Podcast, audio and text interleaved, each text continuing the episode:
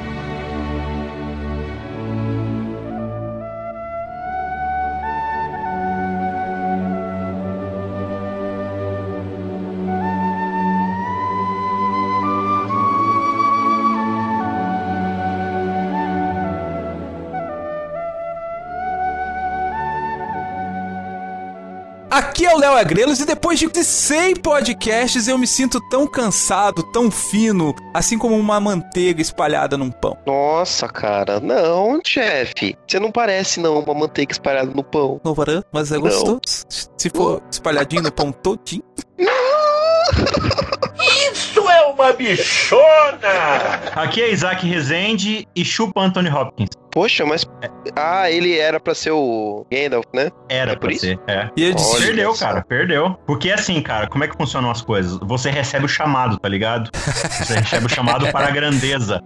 E aí, ou você aceita a responsabilidade, ou você não aceita. O cara não aceitou, perdeu a chance da grandeza. Preferiu ser Odin? É, vai lá ser é, Hannibal Lecter mesmo, só. Só, só isso, né? É. Só, só isso. Aqui é Adriano Toledo e pode esperar, ouvinte, que esse cast vai ter uma versão estendida. Meu Deus!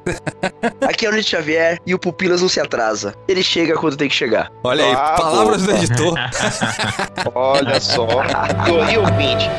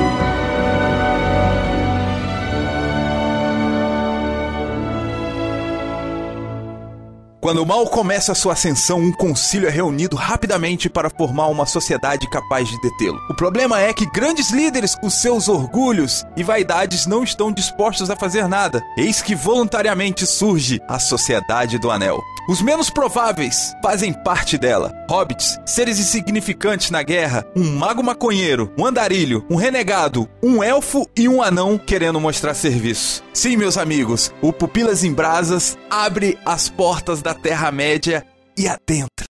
Que bosta que eu falei agora. sobe a música. É. Pam, pam, pam, Quem é o maconheiro agora?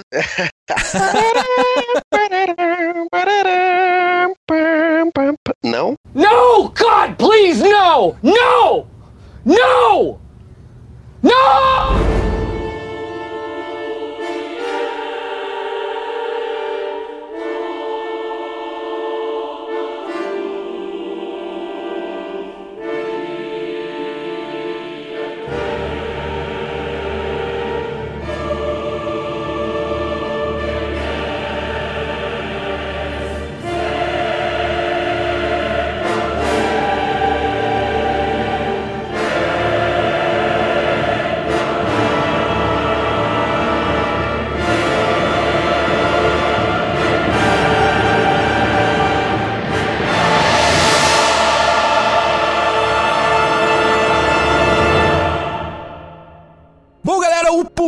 Em Brasas tem duas grandes missões aqui hoje. A primeira grande missão é falar de um dos maiores fenômenos da literatura e do cinema. E a segunda grande missão é tentar trazer algo de novo do que já não foi dito, né? No YouTube, em podcasts, em várias outras mídias sobre o Senhor dos Anéis. É nós, né? Vamos comentar agora. É o que importa. Eu acho que tem que abrir o coração, né? Vem com o coração aberto. Nós estamos entrando aqui no condado. Olha que maravilha. Sinta a música crescendo. Pegue seu, a sua caneca Can- é, caneca pra tomar um é, de hidromel. Chá. Hidromel. Hidromel. hidromel. ó. Pega ali um punhadinho de erva do condado.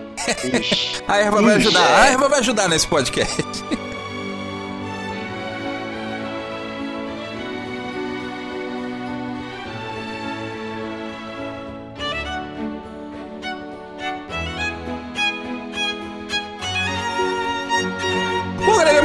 difícil a gente falar um pouquinho sobre o Senhor dos Anéis, né? Difícil é pouco, meu. Tô me tremendo todo, chefe. A gente não sabe nem por onde começar, porque assim. Começa por Tom Bombadil. Não, Não, cara, não é, não. vai estragar Pula, o. pula. Pula Tom Bombadil.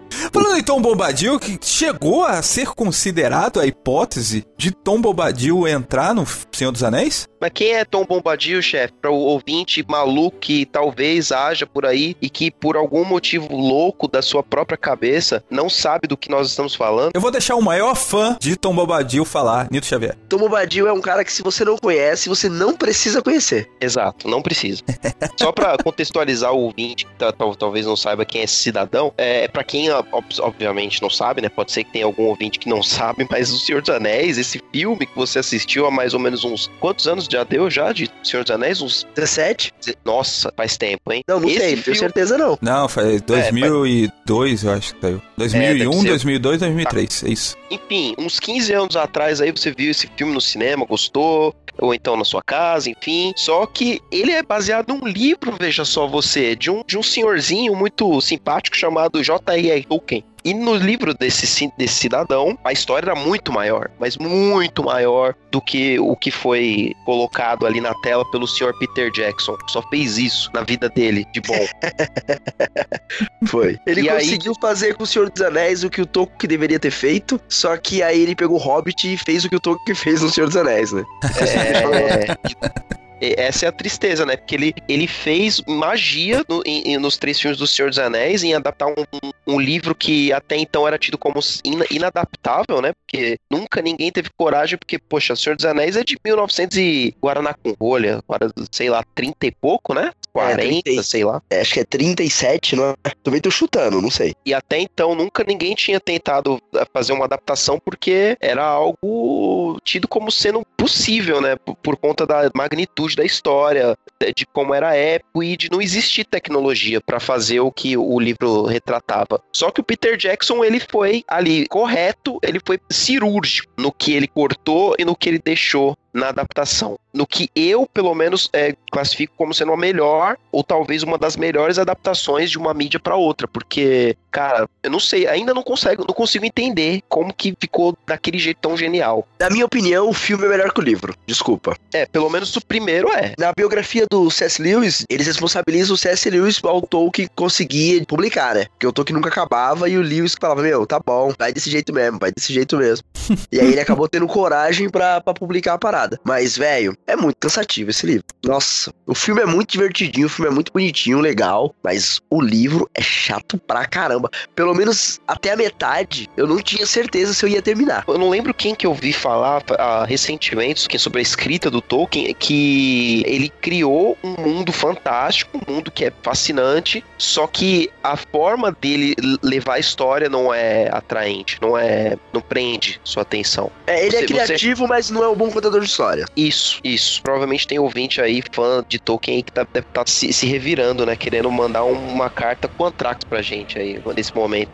Mas calma, ouvinte, calma. A gente não tá falando mal de Tolkien, só um pouquinho. É só um pouquinho mal que a gente tá falando. Não, mas até Só um porque, pouquinho. cara, a gente tem que lembrar também que o livro, o fato dele ter sido escrito há 60, 70 anos atrás, é uma outra linguagem pra época, né? É mais ou menos, Léo, porque T.S. Lewis saiu na mesma época, né, cara? E você começa a ler Crônicas de Narnia, você não consegue parar, velho. É, né? é um ritmo muito melhor. Como contador de histórias, o Lewis, nossa, meu, ele nada de braçada em cima do Tolkien. Agora você me pegou. Mas em compensação, assim, penso eu, o- realmente o mundo, a, a, a lógica de Senhor dos Anéis, a profundidade dos personagens, eu penso que ela é bem mais trabalhada que Narnia. Narnia, ela, ele parte de uma base pré-estabelecida, por mais que ele crie coisas fantásticas dentro desse universo, mas ele meio que parte de um lugar, assim, ele parte de algumas premissas. E elas têm grandes limitações. Cara, o, o Tolkien, velho, ele cria um universo assim que tem tipo desdobramentos pra trás, pra frente, pros lados, que é realmente um mundo aberto fantástico assim. pô. Mas agora realmente a- o desenvolvimento da narrativa que aí é um pouco mais, digamos assim, truncado, né? Mas assim, a genealogia dos personagens, o mundo, tudo, a língua,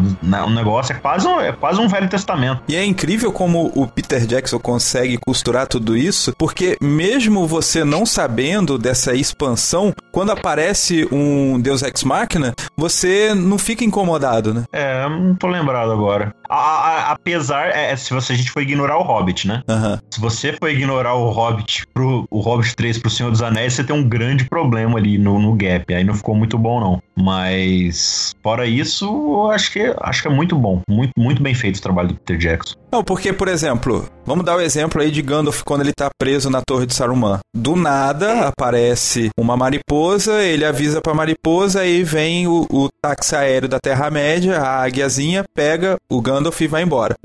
Quando É, eu vi aqui- isso daí, isso não, tin- não me incomodou, mesmo sendo um recurso que não tinha sido explorado antes. Eu acho muito bem bolado a costura que Peter Jackson faz, porque, por exemplo, quando aparece Balrog, Balrog, filho não sei do quem e tal. Pô, você só sabe que é um monstrão. E no livro você tem um background muito maior, mas isso não faz falta no filme. Isso que eu quero dizer. Era porque, na verdade, não faria pauta nenhuma, em momento nenhum. Porque, por exemplo, quando você falou da questão da, da águia, que ele chama a águia pela mariposa, pô, a gente vê o seguinte, ah, o cara é um mago, amigo dos bichos, ponto. Não precisa explicar toda a história, o que aconteceu antes com as águias, não interessa. É porque ele teve que trabalhar também com um, um filme que é contado em duas horas, ou na versão estendida em quase quatro horas, ao invés de, do livro que o, o Tolkien ele contou uma história que se passava no, no decorrer de anos. No, no que o, o Gandalf estava lá preso, a gente não sabe quanto tempo que ele ficou preso no livro, porque entre a primeira visita do Gandalf lá no aniversário do Bilbo no livro e quando os hobbits saem do condado se passa, se eu não me engano, 50 anos, algum negócio desse, meu. Caraca. É muito tempo. Eu não lembro agora, mas é muito tempo. É No- tipo no- uns 50 anos, mais ou menos.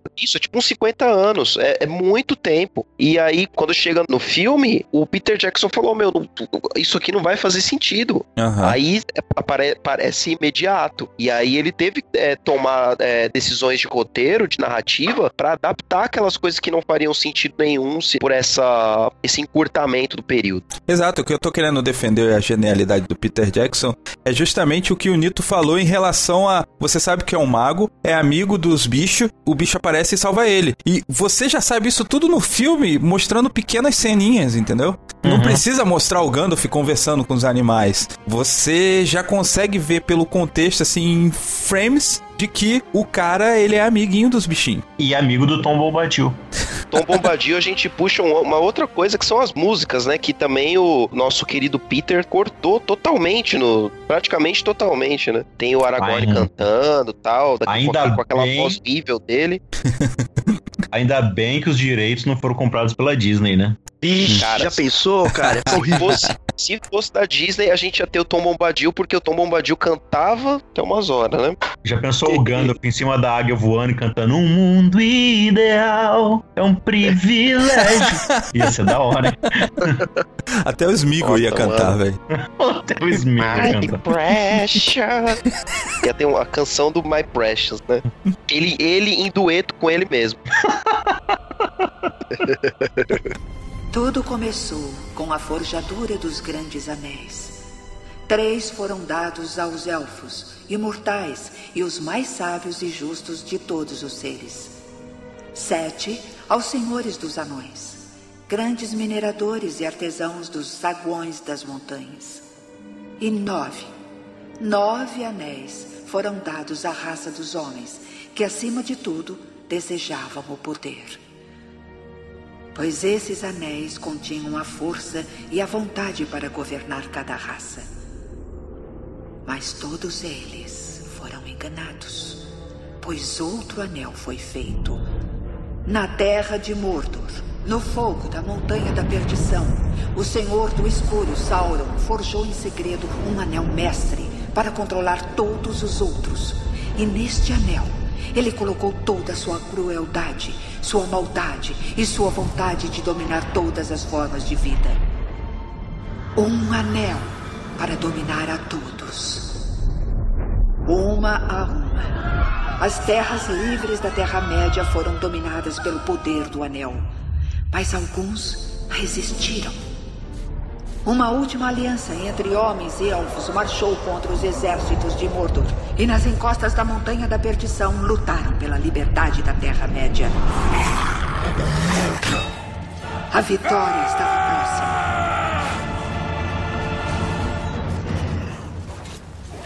Mas o poder do anel não podia ser desfeito.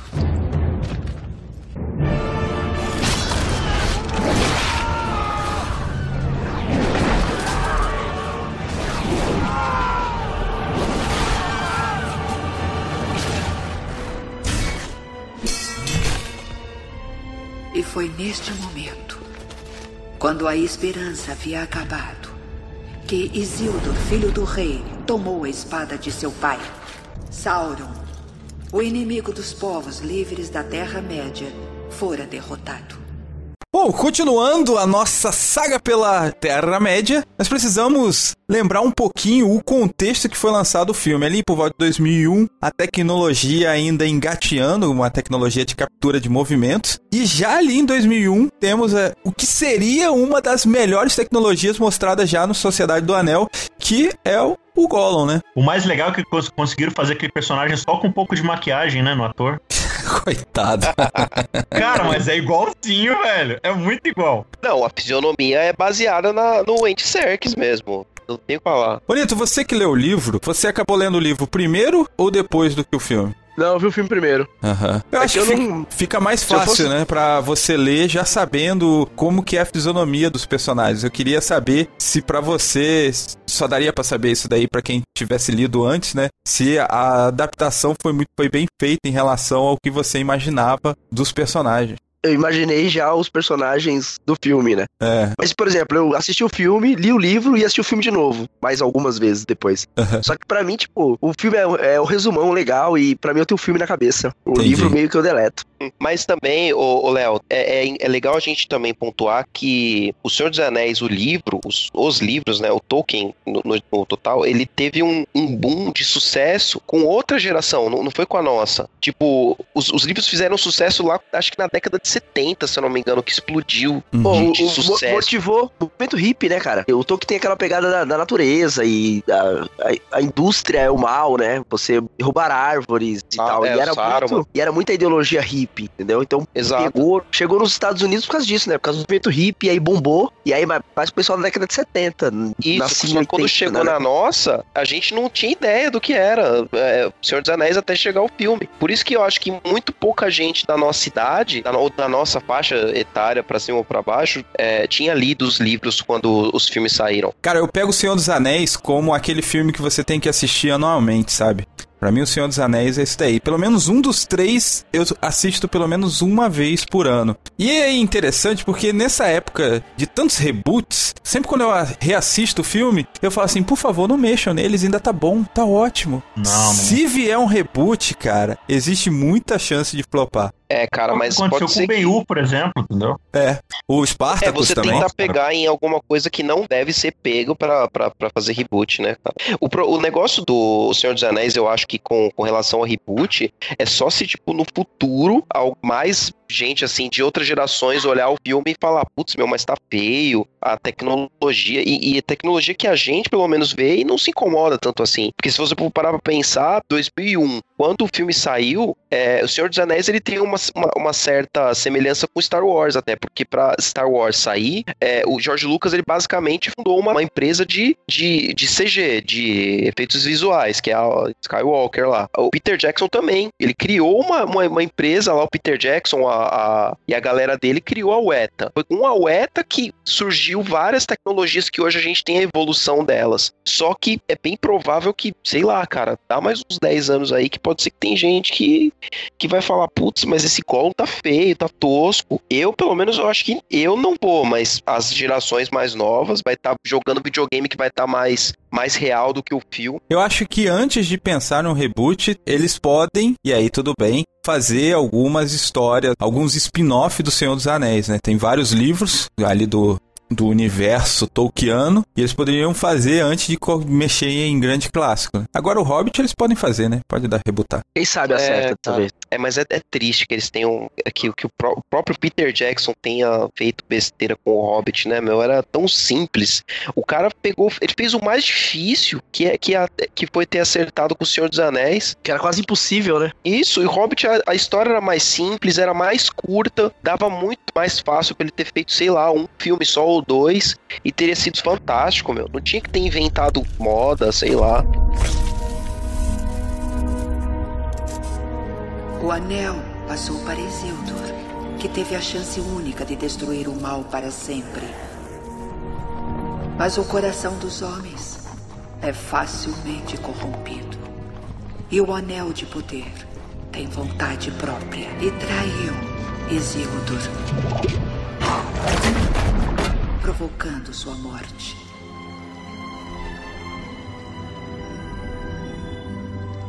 E algumas coisas que não deviam ter sido esquecidas se perderam. A história se tornou lenda, a lenda se tornou mito. E durante 2.500 anos, o anel ficou totalmente esquecido. Até que surgiu a oportunidade e seduziu um novo portador.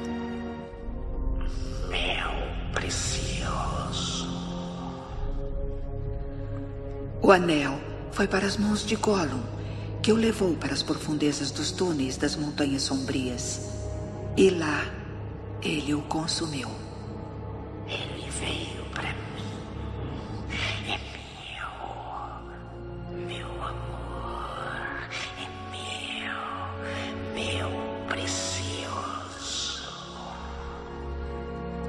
A Sociedade do Anel, dos três filmes. Ele é o melhor, ele É o que eu mais gosto. é. Não, não sei se é o melhor, mas é o que eu mais gosto. Eu gosto do clima dele. assim, clima Ah, feliz, um venha pra clima... aventura. É, eu gosto dessa pegada. E eu acho que é porque também transforma um um livro extremamente chato em um filme bem divertido. É, ele tem um ritmo legal mesmo, é, é bem é bem gostoso de assistir, meu, até a versão estendida, cara, que até três horas e cacetada, meu. É que a gente quase decorou, né, o filme. A versão estendida é ótima pra quem gosta do Condado, né? Você tem bem mais cenas do Condado do que na versão normal. Eu fico imaginando o ator que participou ali da versão estendida e foi cortado depois, né? Imagina, o cara ia participar de um dos maiores, das maiores trilogias da história do cinema, assim. Tem um Hobbit lá que parece o Slot. Ele aparece em duas cenas. E na versão normal ele não aparece. Não é o, o tiozinho bravo que olha pra eles com uma cara de bravo? Não, o tiozinho bravo, ele tá na versão normal até quando o Gandalf ele entra e aí depois ele joga os fogos e aí ele dá uma risada também, a mulher repreende Ah, ele. sim. Mas tem uma que fica com. igualzinho o slot, só em miniatura. E ele fica olhando pra câmera, meio retardado, ele aparece em duas vezes. Até hoje, Senhor dos Anéis tá como uma das maiores bilheterias de todos os tempos. Aí, corrigindo, né? A Sociedade do Anel ainda continua como, se eu não me engano, tá entre as 20 maiores bilheterias. 28 Está entre as 30 maiores bilheterias de É. todos os tempos. É, cara, mas, mas na época, cara, ela foi o quinto maior, né? Então. 870 milhões, foi, foi muita coisa. Pô, imagina, cara, que da hora, né? Você investe 90 milhões pra fazer um negocinho e vende por 870. Dá uma graninha legal, né? Então o cara espremeu pra caramba, né? 90 milhões só, perto dos grandes produções aí. Cara, é impressionante você pensar que foi 90 milhões esse filme. É muito impressionante. Cara, com, é assim, com, com esse dinheiro, com esse lucro, você nunca mais precisa fazer um filme bom na vida. É o que ele, Foi o que aconteceu com o Peter Jackson. ele tomou isso como verdade, ô Isaac. É, então, é, era, é a piada, era pra subentender, mas obrigado por explicarem. Ah, escroto. Mas mesmo assim ele fez dois, né? Bons. Fez as Sim, duas sim. sequências. Sim. Mas o Retorno do Rei não, foi, não teve mais bilheteria do que Sociedade do Anel? Teve, Só teve é mais Oscar, né? teve, teve. Mas esse não é um podcast sobre o Retorno do Rei. É uma forma de élfico, mas não consigo ler. Há quem consiga. É o idioma de Mordor, o qual não ouso pronunciar. Mordor? No idioma comum diz Um anel para todos governar. Um anel para encontrá-los. Um anel para a todos trazer e na escuridão aprisioná-los.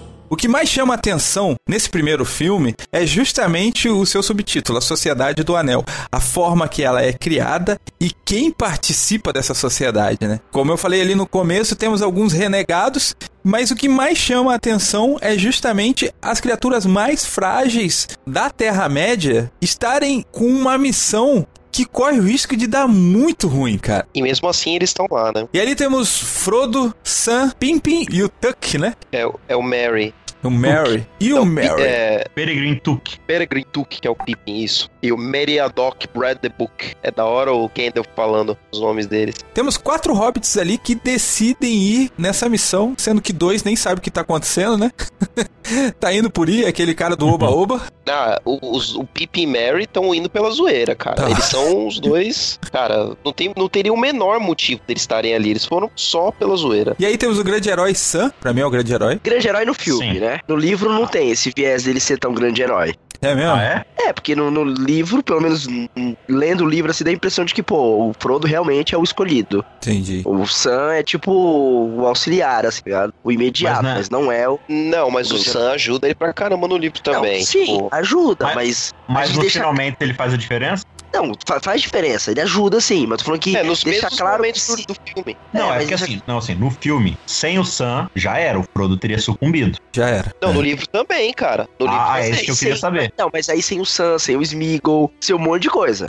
É que deixa mais claro no livro de que, tipo assim, existe um que é o escolhido. Ele tem, tem teria, se fosse o Sam, não teria conseguido. Se o Sam tivesse carregado o anel sozinho, ou se o, se o Frodo fosse o auxiliar, o Sam não teria conseguido, entendeu? Pelo menos eu tive essa ideia melhor no livro, assim, de que o coração que conseguiria carregar, que teria mais dificuldade pra ser corrompido, coisa do tipo, dá a impressão de que o Frodo seria esse cara. É só isso. Pode estar dando essa impressão pro Nito em relação ao filme, porque tem duas tomadas no filme, que se eu não me engano, a Galadriel e lá na, na formação do Sociedade do Anel falam que vocês só vão conseguir se vocês forem nobres de coração. E aí dá um foco na cara do Sam. Eu tava vendo, a- eu vi a versão estendida em dois dias, nesse final de semana, porque eu não consigo ver tudo de uma vez. Mas é, eu prestei atenção nessa situação, né? Porque ele Peter Jackson deixou bem claro, e pra mim é, ele foi intencional, eu também acho que é o Sam, o grande herói. E ele, quando a Galadriel fala uma parada assim de tipo, pô, vocês só vão conseguir quem for aquele nobre de coração mesmo, o zoom vai na cara do Sam. É porque, cara, se você parar pra ver, o Sam é o mais humilde deles todos, inclusive. E- ele era o cara que, meu, ele era o jardineiro Aham. do, do, do condado ali. Ele era o cara mais de boa tal.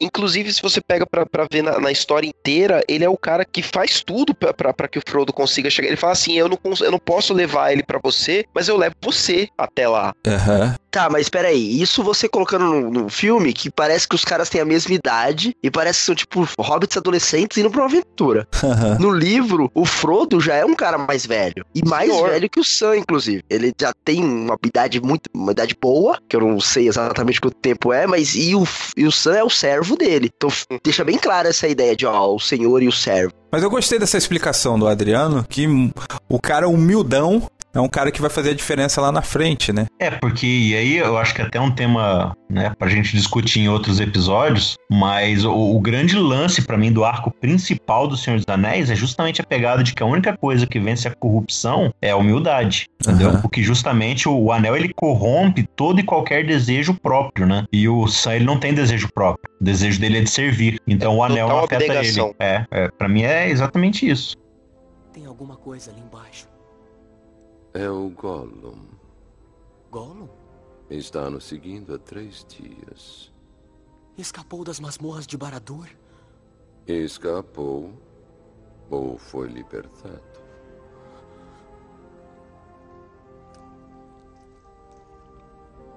Ele odeia e ama o anel, assim como odeia e ama a si mesmo.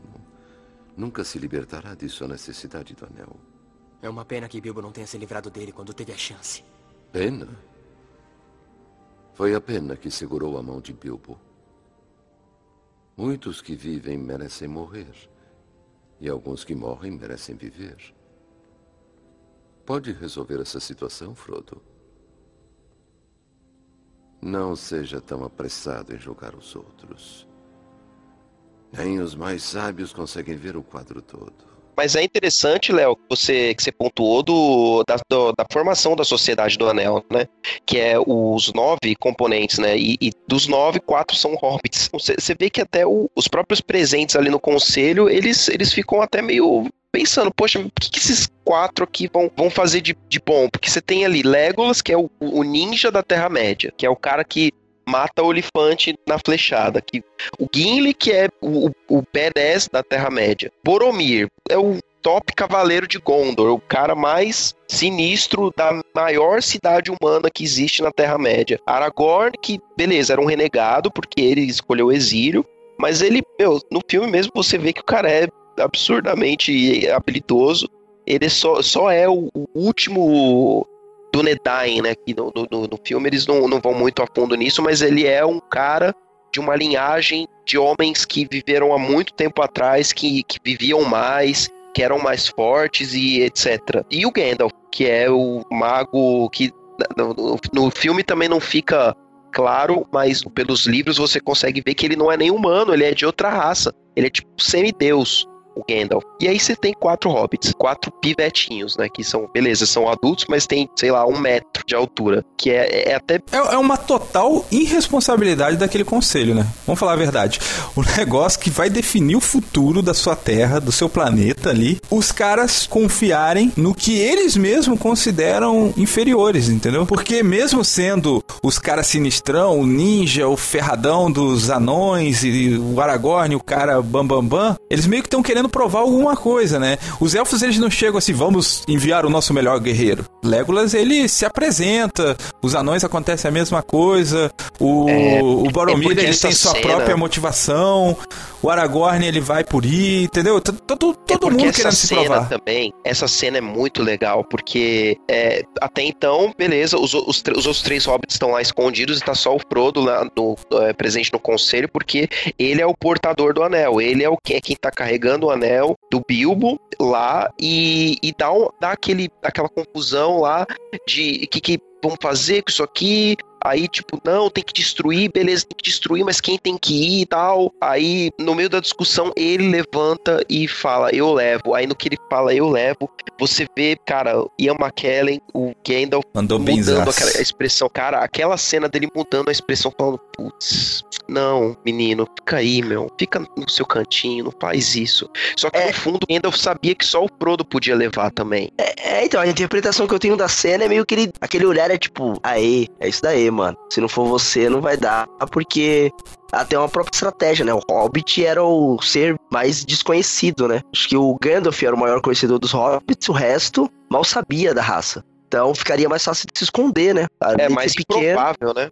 Mas eu acho que é, na verdade, é uma mistura das duas coisas. É no sentido de, tipo assim, cara, é você que tem que ir mesmo. Mas, putz, você vai se ferrar tanto pra chegar lá e eu tenho pena de você. Isso, Entendeu? isso. É aquele pesar de que, tipo assim, cara, só eu sei o sacrifício que você vai ter que fazer pra chegar lá. Mas tem que ser você. Não adianta, entendeu? Isso. Então ele, ele sente essa dor no peito, mas ele sabe que é o que tem que ser feito. Exato. E aí a gente vê os, os outros hobbits entrando na, na- na história, que é o Sam, pelo motivo mais abnegado de todos, que é eu prometi, fiz uma- uma- um juramento de que eu ia cuidar do, do Frodo. E os outros dois pela zoeira. Adoro isso, cara. Vamos pela zoeira. Vamos salvar o mundo pela zoeira. Guardião da Galáxia, né? Vamos salvar o mundo pela zoeira. Mas são tão bons, cara. Meu, o, o Pippin e o Merry são tão bons personagens, cara. Mesmo estando pela zoeira, porque eles crescem de uma forma no 2, no 3. Crescem, né, cara? Cara, é impressionante, meu. Não, que é, no 2 eles são fundamentais, né, cara? Exato. E eles é um dos motivos de a Sociedade do Anel meio que continuar uma existência, né? Porque a separação ali de Frodo e Sam indo pra Montanha da Perdição. Enquanto o que que faria Le- Legolas, Gimli e Aragorn? Ah, não tem nada que fazer, vamos salvar os caras, né? Tipo, deu um- uma missão né? pra eles, né? Queria que o anel nunca tivesse sido dado a mim. E que nada disso tivesse acontecido. Assim como todos os que testemunham tempos como este, mas não cabe a eles decidir. O que nos cabe é decidir o que fazer com o tempo que nos é dado. Há outras forças em andamento neste mundo, além da força do mal. Bilbo estava destinado a encontrar o anel. E assim você também estava destinado a tê-lo. E este é um pensamento encorajador. Eu acho interessante também que, se você olhar lá pelo, pelo finalzinho do filme, a gente tem um personagem que é muito forte no filme, que é, é- muita gente é fã do nosso querido Boromir, Xambin, nosso Aham. querido Ned Stark, né? E ele, ele é o, o símbolo do ser, hum- dos seres humanos, praticamente, porque ele é o cara que foi enviado por Gondor, que era a maior cidade, ele era o cara que tem a honra lá de toda uma ordem, só que lá no finalzinho do filme gente- a gente tem um embate dele com o Frodo, porque ele, por mais honrado que ele, é- que ele era, por mais forte que ele era, ele foi corrompido pelo anel. Ele queria usar o anel pelo pro poder dele próprio, para ele adquirir poder, para que ele pudesse defender a cidade dele por motivos nobres, ok? Mas ele foi corrompido pelo anel. E ali naquele embate ali que ele teve, o pequeno embate ali com o Frodo, ele perdeu. Ele perdeu pro, pro Frodo, pro um, pro um hobbit. Porque o, o Frodo ali, ele durante toda a jornada dele praticamente, né? Ele mantém a, a integridade.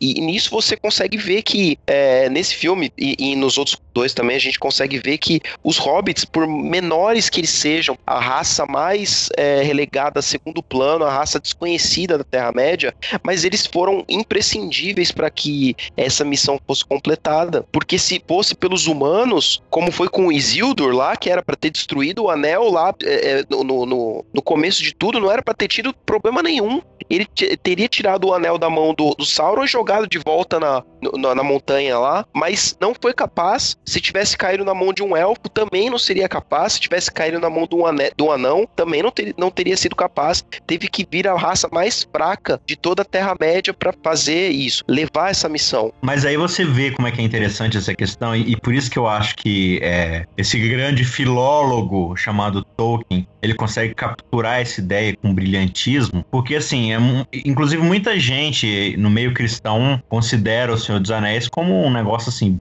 de bruxaria, satanismo, né? Por causa, obviamente, dos preconceitos que a gente sempre tem. Então, mesmo os mais céticos, eles ainda conseguem enxergar uma alegoria do evangelho em C.S. Lewis, eles conseguem é, achar uma linha teológica bem clara em C.S. Lewis. Mas no Tolkien é muito difícil fazer isso, porque não tem ali uma alegoria clara do evangelho. Mas o que, que você tem? Você tem um, um trabalho da ética e da moral cristã muito profunda no caráter desses personagens, né? E quando você estuda é, a própria teologia, a queda humana e tudo mais, você percebe que é justamente o orgulho a causa da civilização humana, né? De toda a raça humana. E ali você tem, é, por mais fortes, poderosos e preparados que sejam aqueles personagens da, é, da tábula redonda ali, né, do- da Sociedade do Anel, eles sabiam que qualquer um deles que pegasse o anel, cara, sucumbiria, porque é, é justamente é- essa grandeza deles que é a própria perdição deles, né? Que é o orgulho. Pô, o tempo todo ali o, o Legolas e o, o Gimli lá, tipo, disputando o ego, entendeu? Ah, matei, ah, matei, eu matei mais que você e tal. Então, é essa coisa do orgulho, do ego, ela é muito poderosa. E o Boromir, ele é essa representação da perfeição humana, né? Do, do alto ideal, do alto padrão humano. E ele sucumbe, porque justamente a grandeza dele é a queda. E aí você tem os personagens mais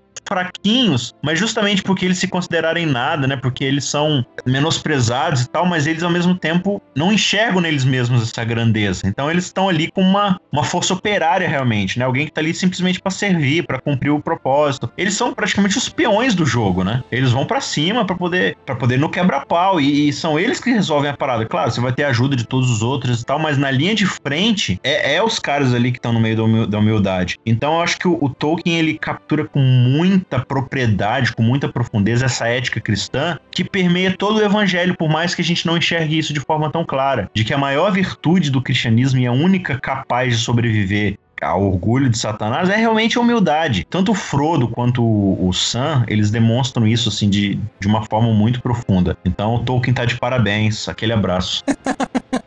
Aquele abraço, Tolkien, é nóis. Mas o que eu acho legal do, do Tolkien é só tentando puxar um pouquinho do contexto. O cara, ele vinha de uma orientação católica, né? Então ele tinha toda aquela base do cristianismo e tal. Inclusive, Sim. como o Isaac mencionou, o Tolkien e o C.S. Lewis eram amigos. Tolkien, ele foi ali influenciador muito da obra ali de Nárnia. Então, ele carregou tudo isso daí pra dentro da obra dele. Afinal de contas, um autor, quando ele escreve um livro, um artista, quando faz uma obra, ele projeta o que ele sente, o que ele acredita naquela obra. E o Tolkien, ele traz isso para O Senhor dos Anéis, mesmo que ele não quisesse falar diretamente ou fazer diretamente uma alegoria ao cristianismo. Só um comentário rápido aqui antes da gente prosseguir, uma historinha, um estudo de caso.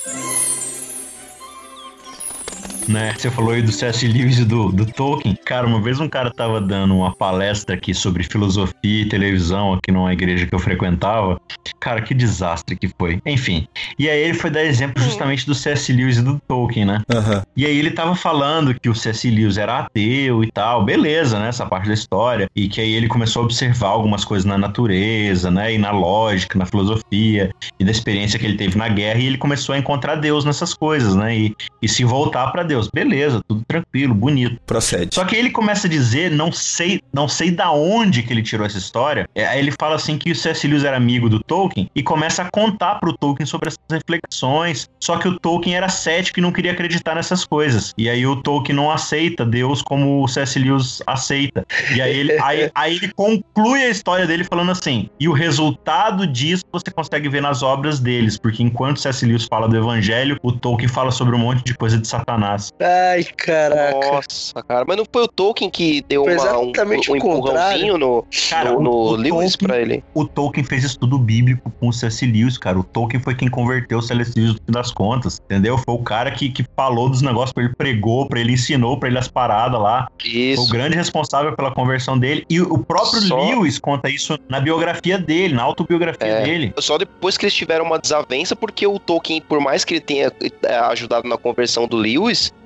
ele não concordava com o Lewis usar tanto a teologia, né, e, e a religião nas obras, né? Ele achava que, pô, beleza, ajudei você a se converter, só que religião é religião, literatura é literatura. Escreve aí sobre outras coisas, cara. E aí eles Ah, tiveram mas- desavença. Mas a, a desavença deles tiveram vários motivos, né? O Exato. Lewis casou com uma mulher divorciada. Pro Tolkien isso era, ina- era inaceitável. É, Ah, é, né? Porque ele era católico também, né? E o, e o, o, To- o Lewis se converteu, mas pra, acho que pra igreja anglicana. anglicana. Ele voltou pra igreja anglicana, que era a igreja que, de, de infância, né, dele.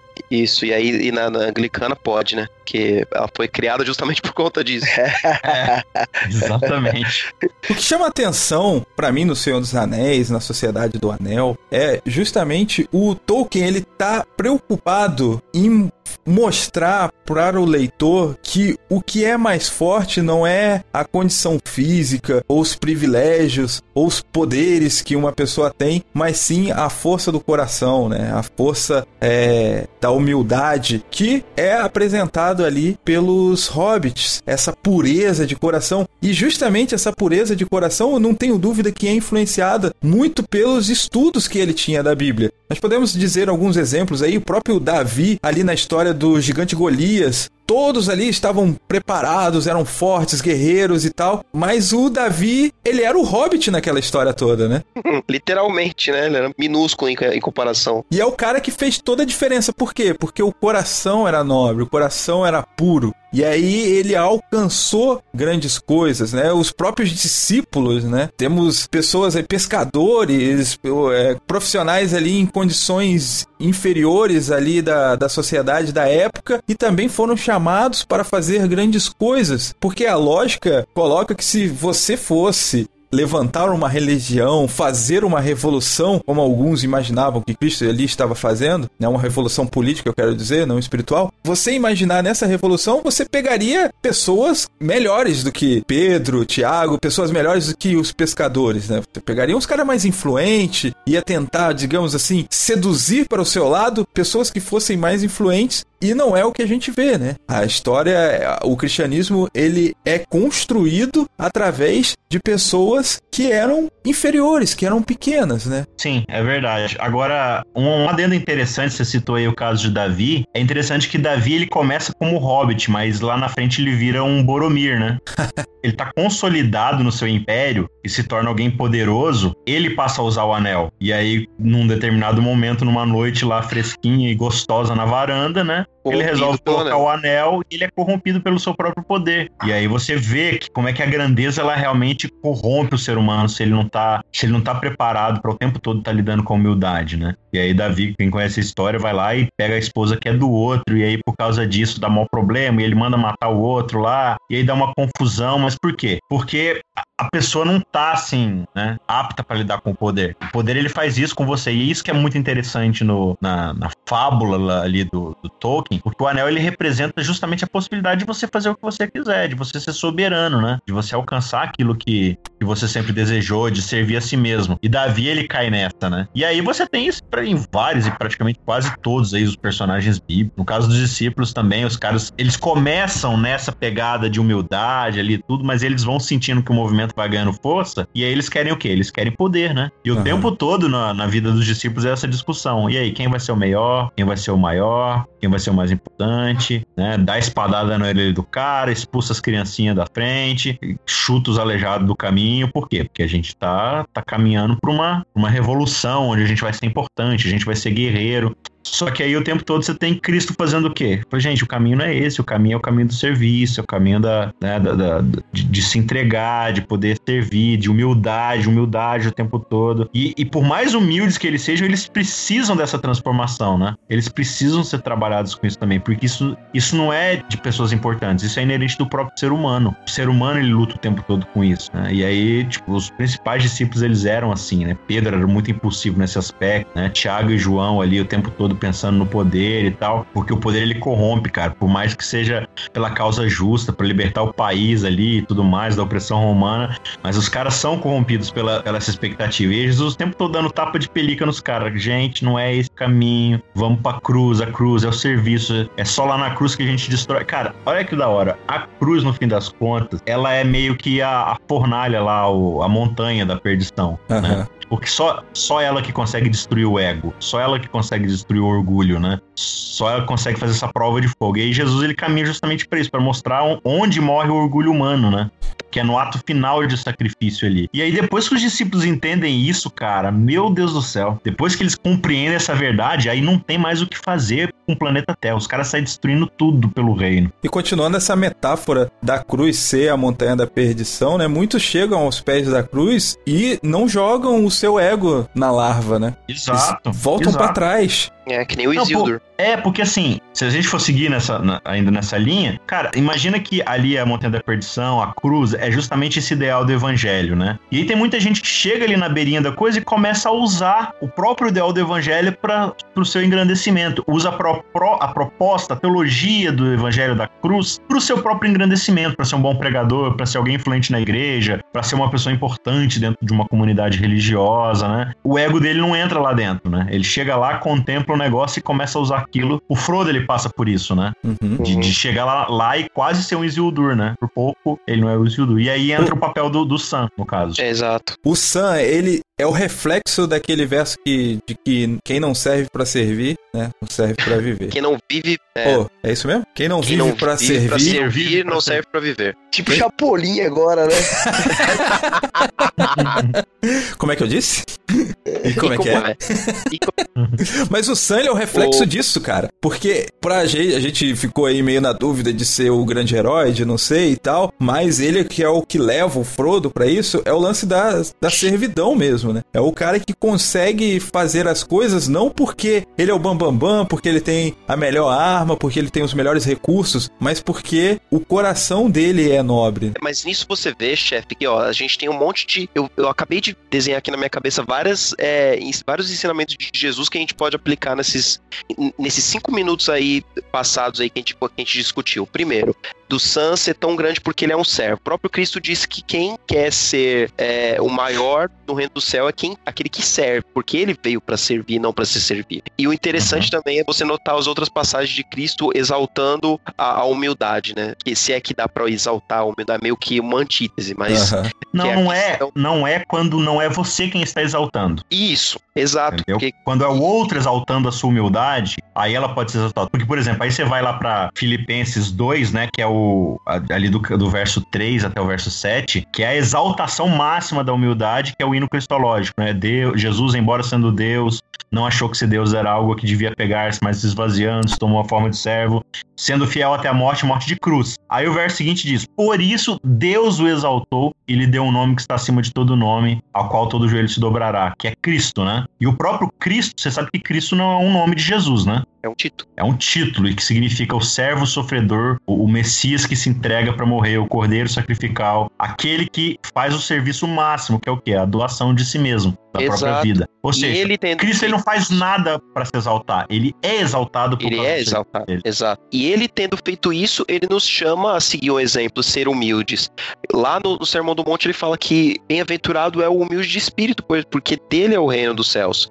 E o que, que é um humilde de espírito? O que é a criança? Da- Da, outra passagem que ele fala que nós temos que ser crianças para ser para ser dignos do, do reino dos céus, para poder entrar no reino dos céus. A analogia que eu sigo aqui é a do Hobbit, porque lá no começo do filme a gente tem, não sei se na- nas duas versões tem, mas o, tem a- o, o Bilbo escrevendo o livro dele e ele descrevendo os hobbits. Os hobbits são pessoas de gostos muito simples, que não gostam de, de exaltação, não gostam de Agitação. nada muito complicado. Eles querem ficar no cantinho deles, eles querem paz. Eles, o que eles mais prezam é a paz e o sossego. É, é simplicidade. É aqui que a gente vê a analogia. A gente ter que ser simples, ao invés de muitas vezes a gente buscar a complexidade do mundo, muitas vezes a gente bu- buscar até a complexidade do na própria teologia, quando muitas vezes a teologia ela é simples, muitas vezes não, a teologia ela deveria ser simples e não tão complexa quanto muitas vezes a gente tenta colocar ela, as nossas regras, as nossas, as nossas tradições. Eu acho que a, a reflexão que a gente pode tirar do, da sociedade do anel é esse chamado de volta à, à simplicidade, esse chamado de Cristo, que Cristo nos faz de volta a, a uma vida mais humilde. A questão aqui não é a humildade, ah, como o fulano é humilde porque ele é pobrezinho. É humildade de espírito, é humildade de você se admitir para si mesmo que você não pode salvar a si mesmo, que é a questão da humildade de espírito. E o engraçado, Adriano, é que quando a gente vê o, o Senhor dos Anéis, a gente quer ser o Aragorn, nós queremos ser o Legolas, até o Gimli, matar um monte de orc, pegar a espada e sair cortando um monte de gente e tal.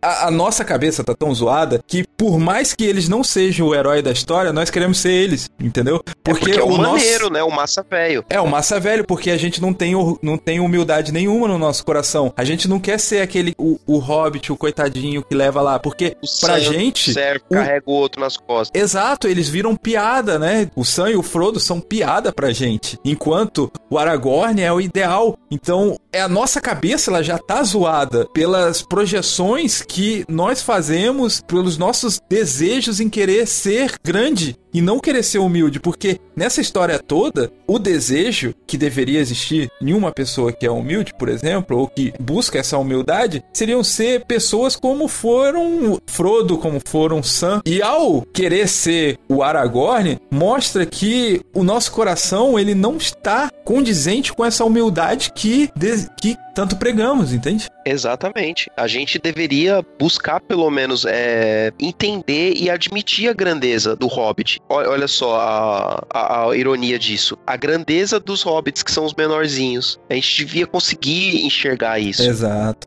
Porque quando a gente lê na Bíblia, e aí quando a gente é até criança, a gente já começa, a gente já cresce com essa questão de orgulho, né? Na Bíblia a gente vai folheando e tipo, ah, eu sou o Sansão, eu sou o Davi, né? Porque é os caras que pega a faca e arrebenta todo mundo, né? Mas ninguém quer ser o... o- Ninguém quer ser Jó, né? Ninguém quer ser Jó, cara. Ninguém. a- as mulheres, elas querem ser. Esté, elas não querem ser Ruth, né? Tipo, elas não querem ser Dorcas. Elas querem ser a, a, a mais bela, a princesa e tal. Porque, cara, a gente já cresce enraizado com essa questão do orgulho, de buscar ser o bambambam. Bam, bam. E a gente vê que na história do cristianismo, muito bem refletida ali na, é, de uma maneira alegórica ali na sociedade no- do anel, a história do cristianismo, ela mostra que os grandes heróis, os que fizeram grandes feitos, eles eram humildes de coração. Eles eram os humildão, sabe? Os humildão. Boa.